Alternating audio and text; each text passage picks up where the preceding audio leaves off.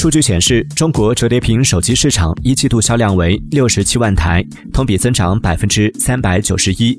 同时，报告指出，预计二零二二年中国折叠屏手机市场将迎来大幅增长，出货量将同比增长百分之二百二十五，达二百七十万台。数据显示。二零二二年一到五月，华为、三星、OPPO 占据国内折叠屏手机销量前三名。今年下半年，国产厂商预计还会有四到五款折叠屏手机发布，翻盖式小折叠屏的市场占比预计会超过百分之五十。而在折叠屏手机市场热度不减、销量攀升的当下，国产厂商或将迎来更多机会。